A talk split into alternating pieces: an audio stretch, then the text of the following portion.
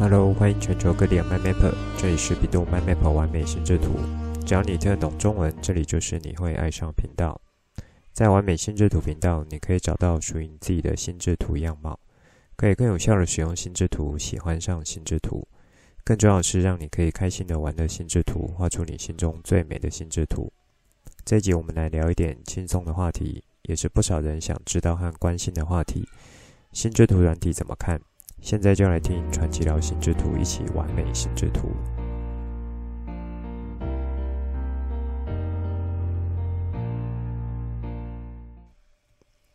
欢迎全球 My Map 们准时收听完美心智图频道的节目。今天在录音的环境呢，是在我爸妈家。正好今天我姐姐也有带着她的孩子一起回来，所以家里算是蛮热闹的。在我爸妈家呢，房间的隔音不是到太好，那我有尽量做好一些隔音措施了。不过孩子们总是容易吵吵闹闹，所以这一集呢，在一些背景声音方面，不时可能就会有一些孩子的嬉笑声，就请 MyMapper 们体谅一下。今天上午去苗栗一个学校带孩子几堂课程，主要有心智图法、体能活动，还有城市概念的游戏。这间学校我在去年十月份有去过一次，那时候也有在节目中和大家做一些分享。因为这间学校是属于小学校，在苗栗国本身，呃，在台湾来讲算是相对二线的城市，因此在许多的资源上面是无法和都市型的县市做比较的。那么，在这种二线城市的边陲地方的学校呢，可想而知，资源上就是会更加的受限。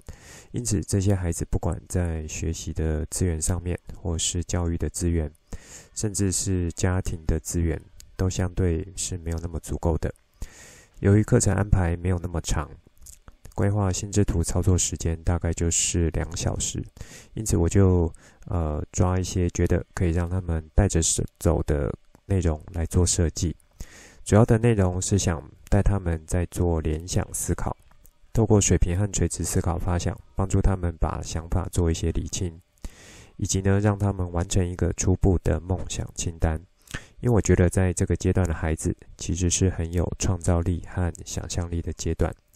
在这个阶段，如果能有一个不错的思考工具，帮助他们做一些想法上厘清，让他们的梦想或人生目标可以更具体、更清楚或更聚焦的话，其实是蛮好的。在联想思考这个部分，其实就出现不少初学者会出现的一些状况。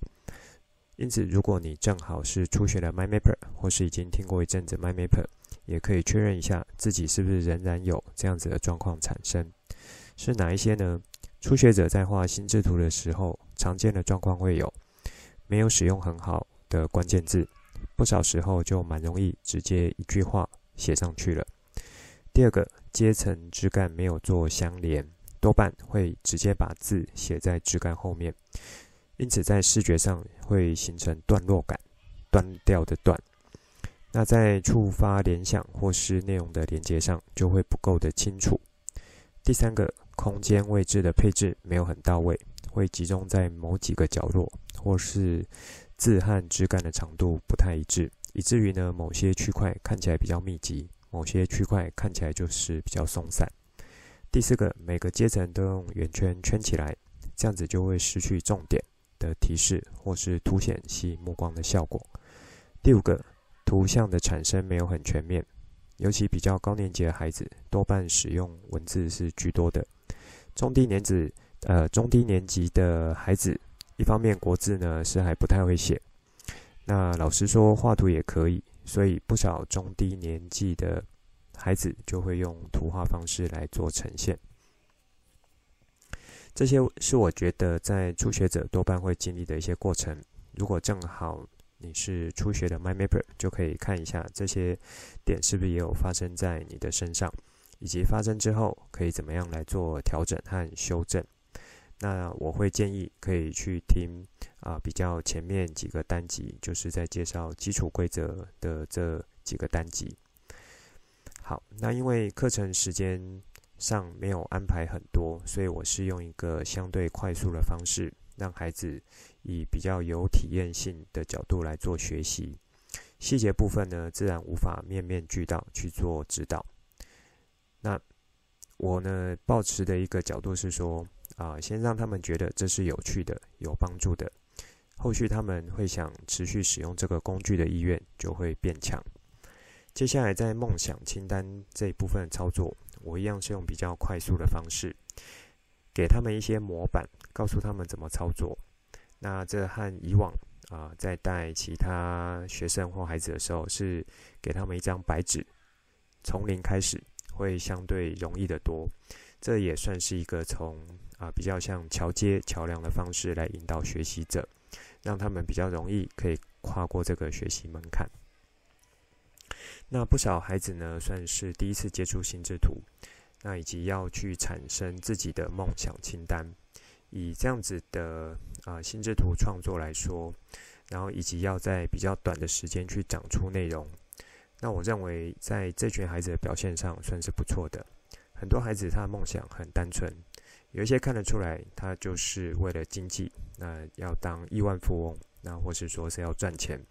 还、啊、有几位男生是直接表明要当游戏的直播主、网红。还有一位一年级的小男生说不想上学，就是他的梦，人生梦想。我觉得也是蛮好的，就鼓励他去展开来。他如果不想上学，可以啊、延伸出来的枝干内容是什么？女生来讲呢，就比较多元一点，有想当画家的、音乐家、体育选手，去日本留学或是开烘焙店等等的。哦，还有当演员。整体来说呢，高年级产出的东西比较有架构性，中低年级有一些想法上可能还不够细致，或是组织性还不够好，可是仍然能够透过心智图的架构，帮助他们产生一些不错的内容。课程结束前，我问这群孩子有没有哪一个部分是他们觉得今天蛮有收获的，多数孩子呢都会回答有心智图，还有啊、最后一小部分的城市概念。几位比较小的孩子呢，就回答像是桌游，还有体能活动的时间。高年级孩子呢，会特别讲说，觉得心智图是可以帮助他们做课文笔记的。那我一听就觉得这几位高年级孩子算是蛮有 sense 的，因为一开始我有先问说有没有人听过心智图，除了上次来上过课的几位孩子之外，发现其实是没有人知道的。也就是说，在这种呃，比较偏乡的这个学校里面呢，老师不见得会去带到这个部分。那上次有来上过课几位小朋友，对课程的内容的印象也只有停留说，上次我是带他们画画而已。其实对心智图这个名称也是没有半点概念的。所以当这几位高年级孩子说，觉得心智图的学习可以帮助他们做笔记之后，表示他们在辨识。的这个呃上面，我指的是辨识工具怎么去帮助他们的这个理解力上面是不错的。那我觉得这个能力就是很重要，因为他以后呢一定会接触到更多可以帮助他去成长的工具。那怎么样透过不同工具去帮助他们进行学习？我觉得呃，尤其像是在比较偏乡学校孩子而言，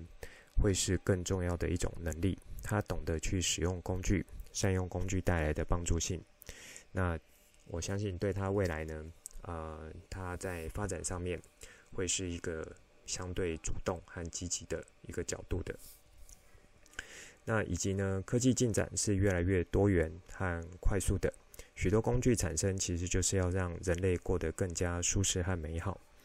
而如果不会使用新一代工具，或是说不会去利用。和应用的话，那就很有可能在一些领域上面就会处于相对的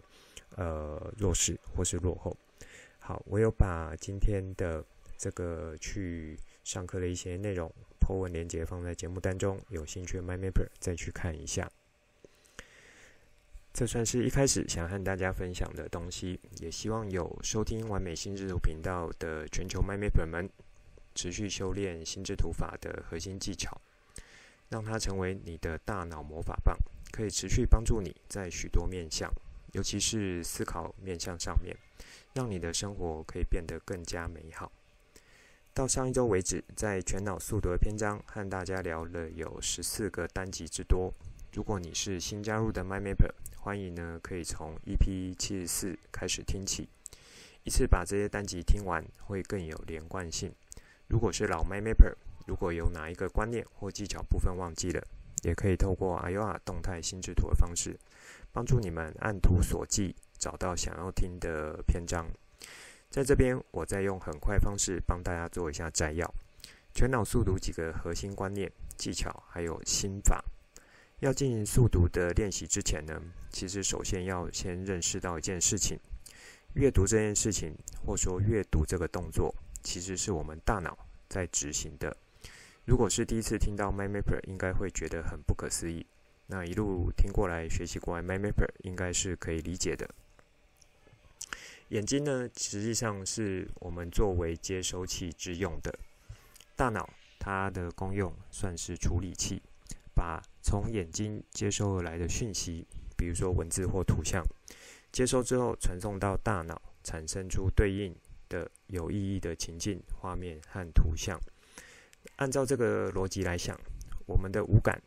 除了眼睛之外，其实就还有其他的感官系统，也都是可以作为我们进行阅读这件事情的接收器使用。那当接收讯息进来之后，就可以让大脑去进行处理。因此，速读技巧练习不仅是只有呃在眼睛接收器的这个部分做速度提升，连同大脑处理器的这个部分速度也要提升起来。因此，你可以把速读训练理解成说，让自己的阅读达到快速而且有效。这个有效指的是理解力，快速阅读的同时，理解力也不会掉。反而还可以去提升起来。在进行速读训练之前，会有从实体上设定以及心理上设定两个大方向。在技巧部分呢，我就有分成初阶、中阶和高阶。在初阶技巧内容，最主要是和大家谈两个很核心的概念：扩大视野、眼脑指引，以及从这两个核心概念发展出来，可以让你更好操作的几个方式。在中阶技巧部分，最主要是要从指引技巧、浏览与阅读、节拍训练这三个部分和大家聊，以及各自做展开。在高阶技巧部分，最主要就是从理解力、专注力这两个角度来切入，以及带到心智图的阅读笔记去做连结。最后呢，把心智图法的核心技巧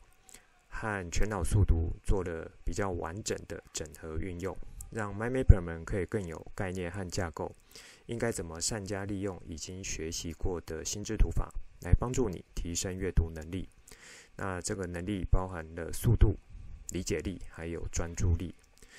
那我觉得，当你有把这些单集都听完之后，并且愿意在日常中进行练习，不要说全部都练，至少有一两样我有提到的观念或方法，可以持续的去做练习的话。那么一定是可以在阅读方面帮助到你的。我认为，以人类文明发展到现在，阅读能力的高低，其实已经是蛮关键的一个影响了。什么意思呢？我认为这个关键的影响，可能是在工作领域或是生活领域，能不能让你去保有啊、呃、比较好的这个样态，或是说啊、保持一个比较有优势的部分。尤其呢，如果你是从小就可以去培养这个阅读能力的话，而且也训练得不错，其实这个能力是会一辈子跟着你，也会一辈子让你所用的。这边的阅读能力，如果用广义的角度来看，就不会是只有阅读纸本书籍，也就是说，不会只有从眼睛来看东西这样子的一个呃角度。当你的阅读能力提升之后，比如说你可以去阅读人群。去阅读组织，然后去阅读人生，这些都是以一个很广义的角度来去呃看待阅读这件事情。那也会是你在待人处事和进行思考的时候，一项很基础却又很扎实的能力之一。这其实也有呃和我想把心智图法可以带来更有价值的好处，是在帮助我们思考这件事情是有异曲同工之妙的。当你的阅读能力提升，表示你在截取资讯、辨识资讯和理解资讯甚至最后去运用资讯的这几个过程呢，是可以去做到更好的表现。心智图法说到底，我认为它算是一个百搭的思考工具，百搭的思考术。你愿意去把它融入到日常的思考活动中，还有其他使用面向的话，那么它一定是会帮助到你的。在阅读的过程中，透过观察产生问题，进行提问，接着呢形成呃这个思辨，然后去进行一些解决方案的这个产生。从这些更细节执行面向，就可以再让你更进一步的加深当次阅读的理解力。那也就呢可以再去提升本身你本身对于未来各项挑战的解决能力。好，最后这一段我觉得会呃是在延伸更多，就比较在阅读那一块的技巧了。这部分之后我们再看，有机会做一些展开。这一集我主要想来和你们聊一些比较轻松一点主题，也是之前不少人有问过我，心智图的软体和手绘的差异性。我在节目中如果有想到，其实都会稍微提一下我的看法。那在这呃。一两集的内容呢，我就会想把它做一次比较完整的介绍，让大家之后在使用不同方式创作心智图的时候，可以有个依循。我先暂定，大概会花两集的篇幅来聊这个面相。那等下周再看看准备情况如何，和大家说是不是有变动。之前我有画一张图文书，算是在讲软体和手绘。那我是用插电不插电这个角度来做比喻的。我有把这篇脸书 po 文一起放在节目当中，有兴趣的 MyMapper 也欢迎再去看。心智图软体呢，因为科技的进展日新月异，那目前有许多蛮好用的心智图软体，有免费的，也有付费的，有基础版型，也有豪华版型。因此，以现代人来说，我觉得是蛮幸福的，因为选择变很多。我大概会把目前心智图软体做一下分类来进行介绍。MyMapper 们也可以借这个机会来尝试一下。当你学过了心智图法的分类技巧，如果是你的话，会怎么来进行这些软体的分类呢？这个问题我觉得是可以当留给 MyMapper 们一项回家作业。在这里呢，我会用几个角度来分。我会从心智图软体的用途，然后它的费用以及它的使用界面这几个。我认为会是在使用者使用心智图软体的时候比较相关的一些面向，所以我从这几个角度来切入。这边先做一下背景的说明。那我是从 Google 去查一些资料，关键字是使用心智图软体推荐，接着就跑出像二零二一推荐的十大心智图软体，二零二二年十大或二零二三年十大这几群资料。看起来是有几个特定的软体商呢，来去做这样子一个文章的撰写和分析。我觉得目的是要把他们自家的产品拉抬到和原本的一些大咖平起平坐。这在我看起来比较像是行销上的策略。有兴趣的 MyMapper 可以自己再去做一些爬文，看更多。那这边我不特别展开一些啊、呃，这个软体上它的商品策略面向。好那接着是，我也想说一下，在这边我用来评断心智图软体的角度，是以能否符合心智图法这个角度，也就是说背后，呃，这个是相对完整规则这样子的心智图法来去看待，产生出心智图的角度是不是呃有比较符合我的一个想法来去做评论的。当然，我自己不是每一个软体都使用过。所以，对于这些啊、呃、没有使用过软体，那我大概就是依照他们有提供的产品说明、特色或是一些优点，然后以我自己的一些判断来去做比对，那提出我的看法。如果这里面呢有哪几种是 MyMapper 们在使用，我没有用过的，欢迎你提供你的想法给我，留言或是私讯都 OK。如果是我有我在使用的。那你自己也有一些经验，也很欢迎来和我分享你的使用经验。我先和大家说，目前我有在使用的几款心智图软体，分别是 Ayoa，还有它的前身 iMyMap 以及 Xmind，这三款算是我目前在使用的。其中 iOa 我是付费订阅，iMap 在它比较早期版本我有付费买断，因此呢我就继续使用它。Xmind 我则是用它免费版本，包含它旧的引擎 Xmind 第八版，以及它新的引擎 Xmind Zen 版 ZEN。其他之前有使用过的，还有像 Mind Manager、Cargo、Gitmind，使用期间不一。像 My Manager 一直是个软体大公司，它的客户对象也是企业等级，因此它对于使用者而言，尤其是单一个人的使用者，就不会那么 friendly。Cargo 是在 Google Chrome 上面可以外挂的，有用过一阵子，觉得还算 OK。可是它让我觉得比较烦的一点是，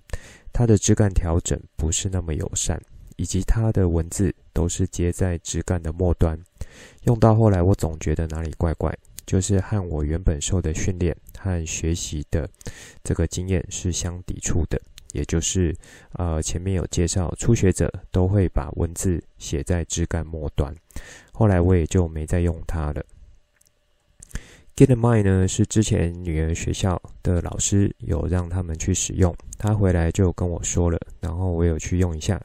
觉得还可以。不过可能我自己已经习惯用这些早期心智图法发展之初就已经有的软体，尤其像 iMindMap 是由心智图法祖师爷 Tony 先生他一起去呃合作开发，算是提供建议，他们当顾问的一个呃开发出来的软体。那种画出来的质感风格和自由度，我认为是到目前为止，应该还没有哪一个软体是可以完全比得上的。即使是它的继任者阿尤尔也是有把以前我觉得比较偏向手绘、直觉式的操作方式拿掉。但是无妨，因为科技的进展，许多需求和取向本来就会有一些不一样，所以在这一点上面，说不定我算是有一点老派了。还继续怀念着过去的东西。好，我们拉回来讲，在以这个软体的呃分类来说，我会用三个部分来介绍。首先从用途方面，那我认为要看 MindMapper 们想要哪一种的效果。也就是说，你想要的是只可以帮助你快速整理成类似比较像图像资料、视觉化资料，以及可以去辨识各自的关系的话。那么，蛮多市面上工具其实都可以做到的，甚至像这个微软的 Office 本身有一个 Vision 这个应用程式，也可以做到这样子的需求。之前在节目中有提过，不少软体画出来的心智图，在我看起来是比较像关系图、树状图这样的东西。他们呢，就是把资料去做视觉化，然后把资料做图形化。还有像产生像泡泡图、流程图这种概念图的工具，那他们就把这种产生出来的称之为心智图。好，这一块我本身不会有啊、太多的反对或是意见，因为如果你是用一个很广义定义来看的话，只要有符合心智上的表现，就是我们大脑在想什么，心里在想什么，然后透过一种。有架构、有逻辑方式呈现出来，就可以称之为心智图的话，那么这些呃，就是上面所说，我觉得像关系图、树状图的这些软体呢，它呈现的结果应该都是符合的。那我在之前节目中也有提过，心智图法背后的规则和原理，其实我认为更重要的目的是要能够让你有更好的思考活动。并非单纯只是去帮助你把资料整理后，换个图像呈现方式就算心智图了。好，那我觉得除了这种比较简单需求之外，如果你是想要从心智图法的精神，那它背后有比较完整架构这样角度来去进行软体的筛选和操作的话，我觉得筛下来你能够选择的就会比较少了。以我目前使用的软体中，Xmind 算是入门款的。那如果你想要免费使用的话，它的免费版功能也算是够用了。我也是在用它的免费版，而且用的还不错。好，这边一样有个前提是说，你的心智图法核心技巧是要 OK 的，否则你如果贸然就一直去使用软体的话，比较会容易形成一场灾难。那 Mind Manager 的话，它的出发点是比较偏向商业使用，以及它有去结合许多商业使用的功能。由于它是蛮好的去整合到微软的 Office 系统，因此如果呃，这个从 Office 几个应用程式来使用，是你平常就很熟悉的话，考虑 Mind Manager 也是个不错的选择。如果说想要有更多功能，或是画出来要有更好呈现的话，去更贴近手绘风格的话，那么 iOR 就是我目前在使用的，我认为这算不错的。X m i 的 Zen 新世代引擎。也是有比较好，可以呈现出呃这种自由的枝干风格。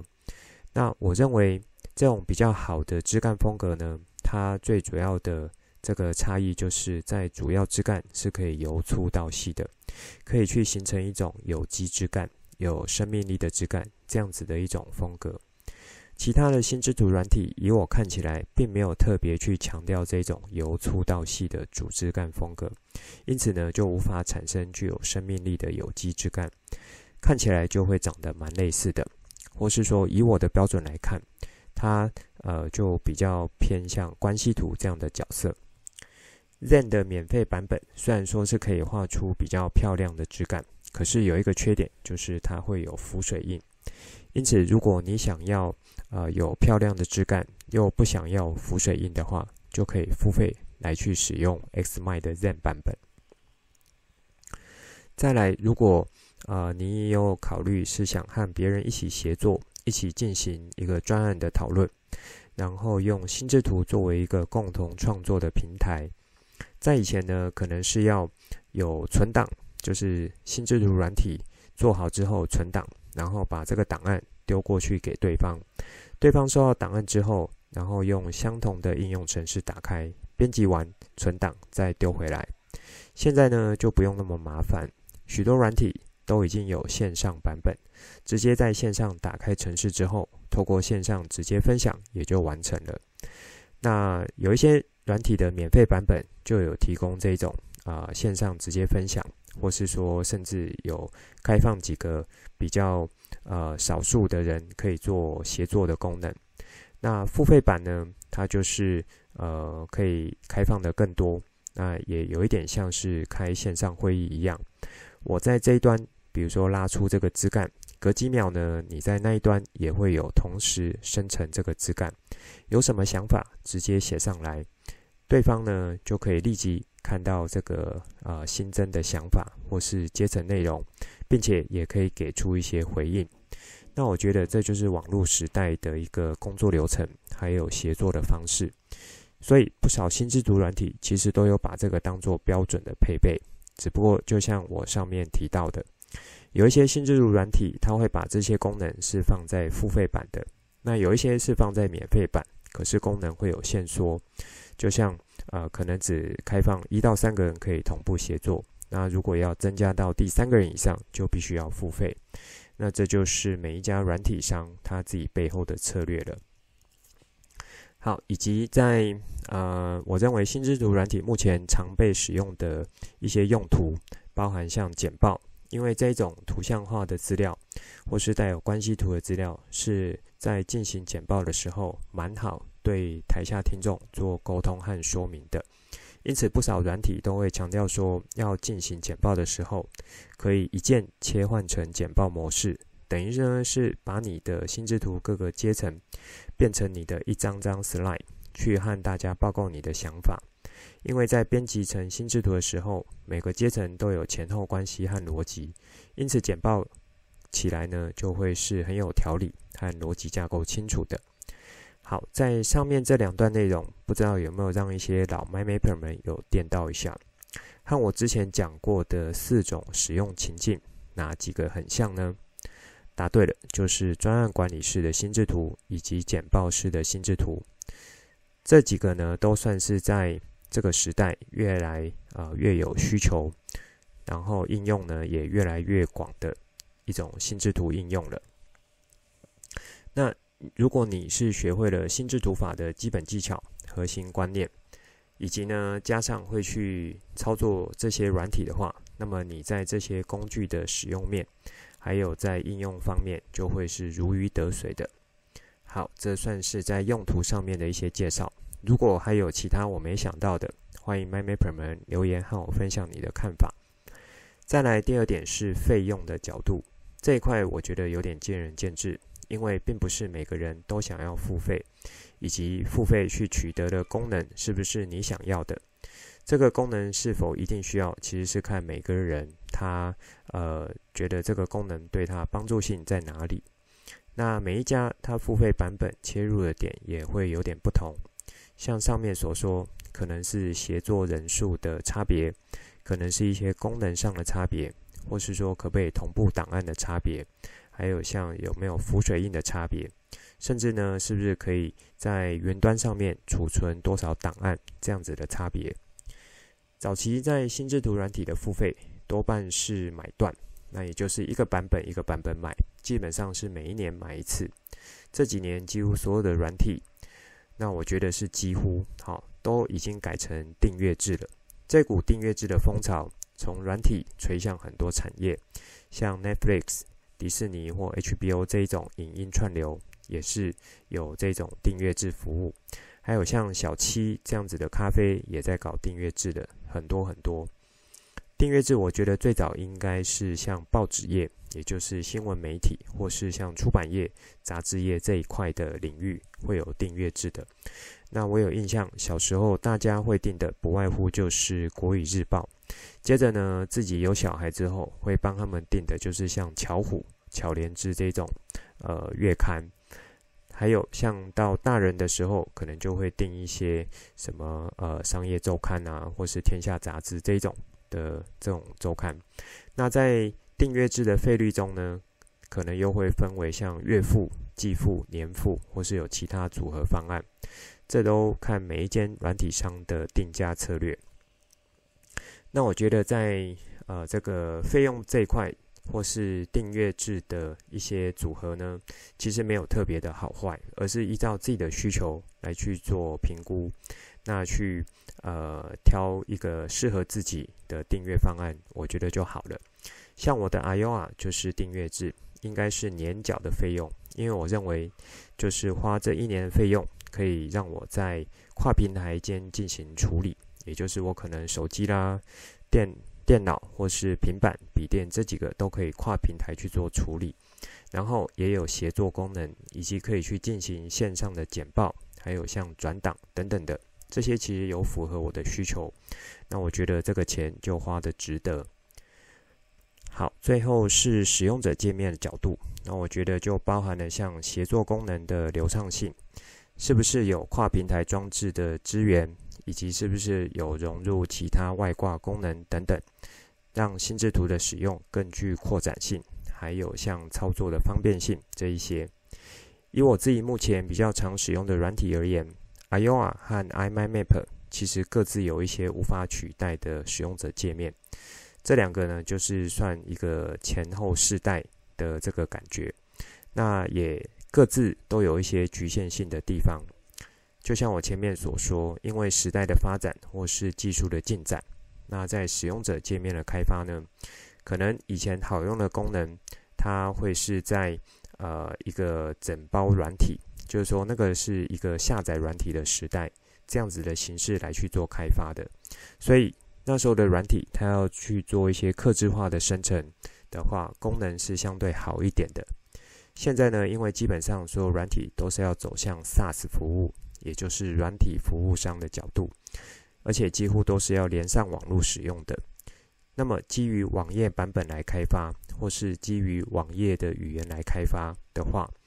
可能以前一些好用的功能，在这种网页或是网络时代要执行的话，其实会变得卡卡的。最后呢，在权衡之下，不得不把一些功能给排除掉。那以 My iMyMap 来说，我最喜欢的会是它的枝干线条是很漂亮的，以及在拉出枝干之后去进行阶层的内容编写，会是很直觉的方式。还有像关联线的使用也很直截了当。相较于 iOR 来说，这一些的点呢，我觉得在操作上就没有那么方便。可是 iOR 也有它很好的地方，包含包含放大缩小，只要一个呃这个滑鼠滚轮去滚一下就 OK，以及在档案的管理上是很直觉的。还有因为是呃这个有连上网络的，所以像附加附件，呃还有像这个呃。附上其他的连接，这种延伸性的功能就会变得很不错的。至于 Xmind 呢，我一直蛮欣赏的功能是有两个。如果你也是有在使用 Xmind 的 MyMapper，却没有去使用的话，那听完这一集就赶紧去用用看。是什么呢？一个就是它的收敛功能，它可以在心智图画到末端的时候，再将几个枝干一起囊括起来。收敛出另一个你认为的阶层内容，有点像是在会议讨论到一个段落之后，接着这几点的发展去做一个发散思考之后，做一个收敛、总结、归纳的呈现。这点我认为是在 Xmind 软体很棒的地方。这个在 iMyMap 或是 iOR，甚至呃，我有点印象，早期的 MyManager 好像是没有这一类的功能。那其他软体我就不确定了。另一个功能呢，在就是 Xmind，我认为还不错的功能，在之前节目中我有介绍过，是属于母子心智图的概念呈现。它是用同一个档案，然后类似不同分页的方式，可以让你把你的母子心智图去放在这样子同一个档案中的。这点我觉得对于呃可能一个大专案。然后资料量很大，那又要去做同整归纳的这个角度而言，会是蛮好的。因为这样子你就不用去开一个资料夹，比如说要收到十个档案，而是去开一个档案，然后去建立十个分页，每个分页就可以去互相设定它彼此的连接。因此，在阅读这个主要心智图的时候，就可以因为啊、这个连接从妈妈心智图。去串联到孩子心智图，那或是说从这个啊、孩子心智图的这其中一个去串到另一个孩子心智图。好，那这样子可以在各个分页间去互相串联，那以及展开。那我觉得这个对于呃整体的资料整理而言，会是一个非常方便的角度。好，那这算是今天想要和大家聊的东西。其实现在有不少新的软体，因为我没有实际使用过，那就以我所知道部分和大家聊。欢迎全球 MyMapper 们有什么使用上的心得或是新的发现，都欢迎来和我做互动，留言或私讯都很好。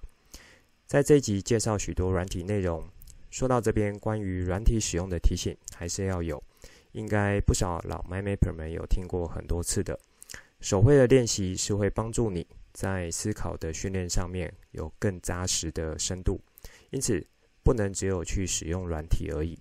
那会造成一种类似偏食的效果。软体它使用很方便，但是也因为方便，许多应该原本要遵守的心智图法规则其实会忽略了，因此也就会无法去发挥出它应该要有的效果。所以呢，持续保持手绘心智图的练习。融入到日常思考活动中，仍然是我给大家的一个提醒。